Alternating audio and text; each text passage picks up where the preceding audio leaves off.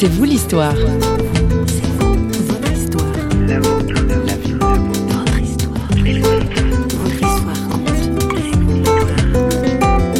Quand ce chrétien est venu me témoigner de sa foi, moi mon père, euh, il venait de me tirer dessus quelques mois avant. Ma carrière de sportif de haut niveau était terminée. Avec euh, Sandrine, qui est aujourd'hui mon épouse, on était en rupture.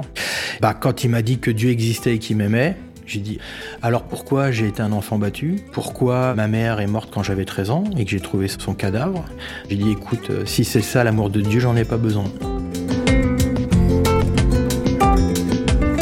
Lorsque le sport est un exutoire, eh bien c'est de cela que nous allons parler aujourd'hui dans C'est vous l'histoire. Bonjour. Jean-Pierre Mialievitch, notre invité, était un enfant battu qui a appris à se défendre par la pratique des sports de combat. Un jour, son père lui tire dessus et l'invité de C'est l'histoire se retrouve entre la vie et la mort et dans le coma. Il en réchappe et son père va en prison. Et à 17 ans, Jean-Pierre découvre pendant ses vacances le film Jésus et une famille de substitution. C'est celle d'Anne-Marie et Francis Husson. Jean-Pierre Mialievitch au micro de notre journaliste François Sergi. Jean-Pierre Mialjevic Husson, bonjour. Bonjour. Alors Mialjevic, vous êtes d'origine euh, yougoslave? Oui, tout à fait. Mon père était croate et ma mère était serbe. Votre témoignage, on peut le trouver sur Internet. C'est difficile à chaque fois de reprendre en fait cette histoire. Alors je suis partagé en règle générale par plusieurs émotions. Bien sûr, c'est parfois difficile de se rappeler ces moments durs, mais en même temps aussi euh, beaucoup de joie et de reconnaissance de ce que Dieu a fait pour moi et là où j'en suis aujourd'hui et comment il est intervenu pour moi. Enfant battu, un père violent. Oui. Tout à fait. Alcoolique. Donc vous avez vécu vos premières années dans un climat de, de, peur et vous dites que vous avez fait du karaté pour vous défendre, que vous avez considéré les adultes ensuite comme des ennemis potentiels. Tout à fait. Bah, j'ai grandi moi avec euh, une peur viscérale de mon père et à l'âge de 13 ans, j'ai commencé à pratiquer des sports de combat et entre autres le karaté parce qu'effectivement dans mon esprit c'était qu'il fallait que je puisse me défendre un jour contre les coups de mon père. Je me débrouillais plutôt bien dans cette discipline. Ma peur s'était transformée en colère et malheureusement, avec mon père, plus d'une fois, on en est venu aux mains. C'est quelque chose qui est toujours difficile encore aujourd'hui euh, quand j'y repense parce que jamais un père et un fils devraient avoir à se battre l'un contre l'autre. Donc face à la peur, à la crainte, vous avez développé un moyen de défense qui lui-même était en miroir euh, euh, d'une violence même si elle est contrôlée. Aujourd'hui, quel moyen de défense vous trouvez? Alors, ce qu'il faut comprendre, c'est que le karaté est un moyen de défense pour moi, mais pas que. C'est aussi un moyen de pouvoir me développer et de pouvoir trouver une certaine valeur, en fait, aux yeux des, des personnes et des gens qui m'entourent ce qui m'a permis à un moment donné dans ce monde un peu chaotique dans lequel je vivais dans mon enfance et mon adolescence euh, de pas perdre pied complètement, c'est euh, la discipline de ce sport et le fait que je me débrouillais plutôt bien dans ce sport qui m'a aidé à, à tenir euh, bon. Et malheureusement, euh, j'ai construit toute ma valeur et mon, mon identité à travers ce sport. Quand je suis devenu chrétien, quand j'ai rencontré à un moment donné la foi, au début, j'avais pas compris l'importance de mon identité de Christ. Et du coup, j'ai continué à essayer de vivre à travers ce sport. Il m'a fallu un peu de temps, avec l'aide de Dieu, pour comprendre que je n'avais plus besoin de construire ma valeur à travers ce sport, mais que ma valeur, elle était uniquement à travers l'amour de Dieu. Et ça, ça a été une très grande révélation dans ma vie chrétienne.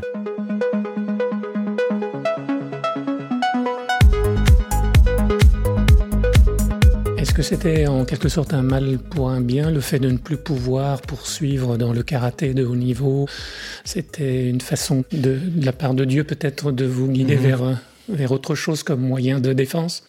Oui, je pense que c'était un mal pour un bien, effectivement. Euh, Dieu savait parfaitement ce qu'il faisait. Aujourd'hui, le meilleur moyen de me défendre, c'est de placer ma foi et ma confiance en lui. Alors ça ne veut pas dire que je reste euh, inactif dans les situations de ma vie de tous les jours, mais dans les moments que je ne contrôle pas, parce que je pense qu'il y a beaucoup de moments dans notre vie qu'on contrôle pas vraiment, je peux m'appuyer avec confiance sur lui. Et je peux vraiment avoir foi que, quelle que soit la situation, et les circonstances, même si elles peuvent me paraître parfois négatives, Dieu sait le pourquoi du comment. Et en règle générale, je peux dire avec ma petite expérience que on est toujours assez émerveillé au bout d'un moment de se retourner sur sa vie, de faire un peu le point et de voir euh, la main de Dieu qui a œuvré dans des moments bien précis Alors vous dites aussi dans vos années de jeunesse que vous ne pouviez pas faire confiance à personne en fait. Comment est-ce que vous avez acquis cette confiance, et en particulier lorsque vous avez rencontré la famille euh, Francis Husson Bon, ça a été très dur. Oui. Alors parce que quand on a, il faut comprendre que quand on est un enfant qui grandit dans une famille dysfonctionnelle où la violence est omniprésente, on voit à un moment donné quelque part aussi le reste des adultes potentiellement comme des personnes dangereuses. Moi, ce qui a accentué ce phénomène et ce sentiment, c'est que beaucoup de personnes, des adultes, étaient au courant de ce qui se passait chez moi Jamais personne n'est intervenu. Même ma rencontre avec Dieu n'a pas été facile parce que dans ma compréhension de Dieu, Dieu le Père, c'est un adulte.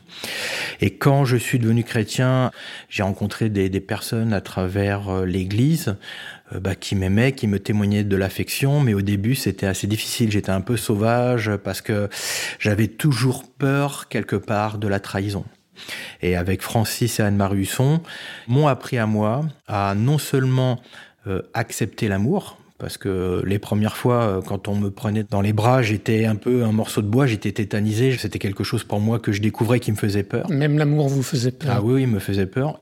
Parce que la peur, c'est que c'est trop beau pour être vrai, et si les gens me trahissent, je suis pas sûr que je survivrai à ça. Et pour moi, ce qui était vraiment la clé, c'était de recevoir cet amour, mais qu'à un moment donné, je sois capable à mon tour de le partager et de le donner. Que ce soit l'amour de Dieu ou, simplement euh, une affection euh, pour quelqu'un, euh, encourager quelqu'un, voilà, tout simplement avoir une relation dite normale que normalement on devrait avoir quand on grandit dans une famille qui nous protège, qui nous aime et qui nous aide à devenir des adultes responsables.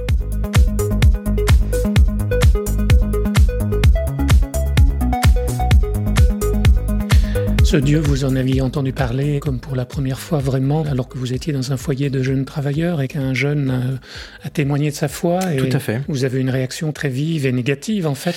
Vous étiez en colère contre Dieu? Très en colère, oui. après Dieu, je ne pense pas que j'étais quelqu'un qui croyait réellement à l'existence de Dieu. Quand j'étais petit, j'adressais des prières de détresse. J'avais peur, peur de, tout ce qui se passait autour de moi, mais je suis pas certain que Dieu avait vraiment, c'est même sûr, il n'avait pas du tout une place importante dans ma vie. Mes parents ne me parlaient jamais de ça.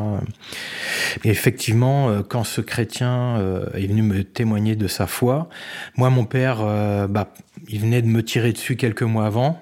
J'étais, j'avais été entre la vie et la mort. Ma carrière de sportif de haut niveau était terminée, donc toute mon identité qui s'était écroulée. Avec euh, Sandrine, qui est aujourd'hui mon épouse, c'était une période difficile euh, où on était en rupture. Bah, quand il m'a dit que Dieu existait et qu'il m'aimait, j'ai dit ah bon, il m'aime?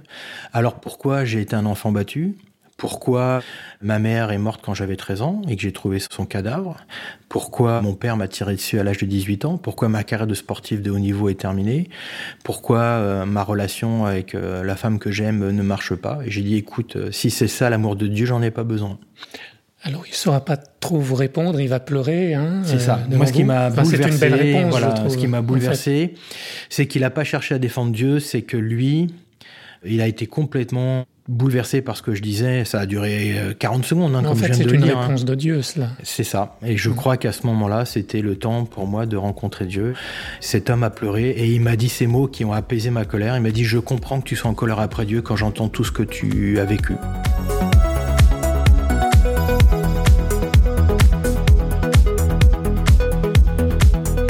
J'ai commencé à poser des questions en disant bon ok on va imaginer que Dieu existe et qu'il m'aime. Bah, alors s'il m'aime moi il doit aimer les autres. Alors pourquoi il y a tant de morts sur la terre? Pourquoi il y a des enfants qui meurent? Pourquoi il y a la guerre?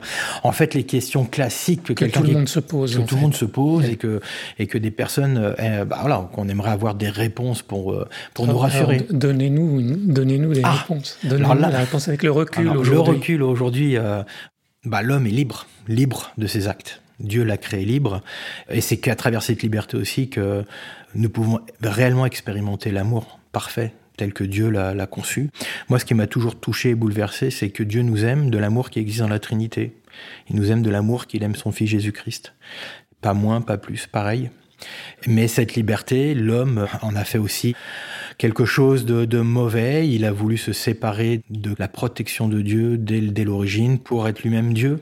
Et au final, euh, l'homme euh, n'a pas été capable du tout de gérer cela. Et on voit avec l'histoire de l'humanité où on en est aujourd'hui. Et, et je crois profondément une des réponses que m'a donné ce chrétien aussi ce jour-là, lui qui, qui était aussi jeune dans sa foi. Il m'a dit, je sais pas pourquoi tout ça, mais je sais une chose, c'est que si Dieu limitait pas un minimum nos bêtises, ce serait l'enfer sur terre depuis très longtemps. Et j'ai trouvé que ça sonnait vrai. Il ne peut pas y avoir de véritable amour sans une véritable liberté.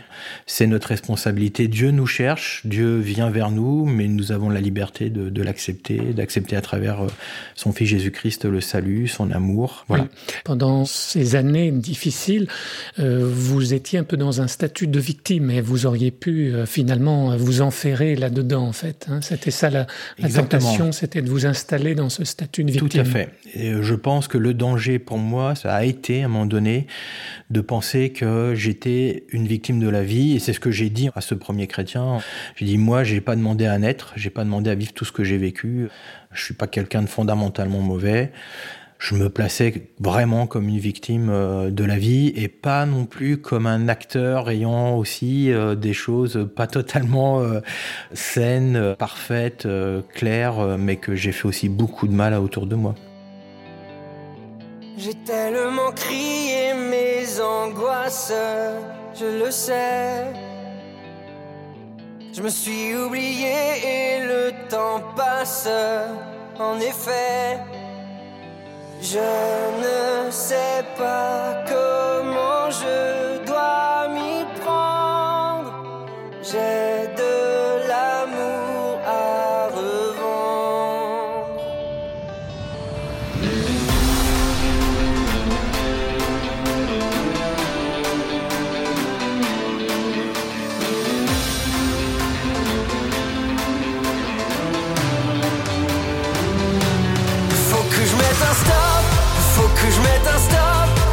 que je mette un stop à toutes mes folies.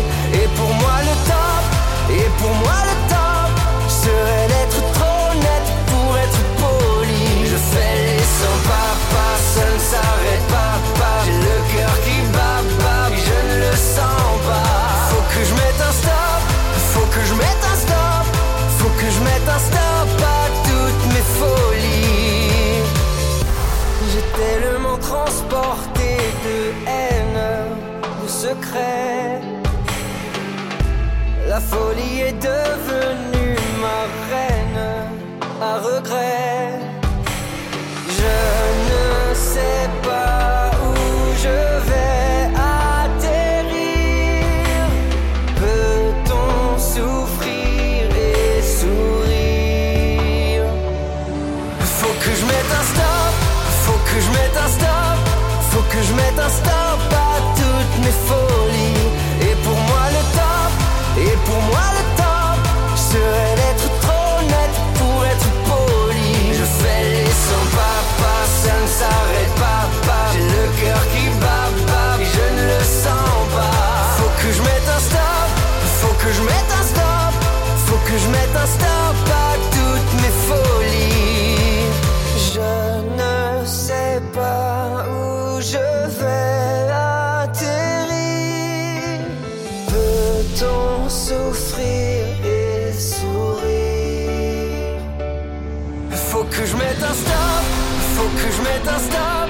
Faut que je mette un stop à toutes mes folies. Et pour moi le top, et pour moi le top Serait d'être trop net pour être poli. Je fais les 100 pas, pas, ça ne s'arrête pas, pas. J'ai le cœur qui on vient d'écouter Stop de Florent Motte.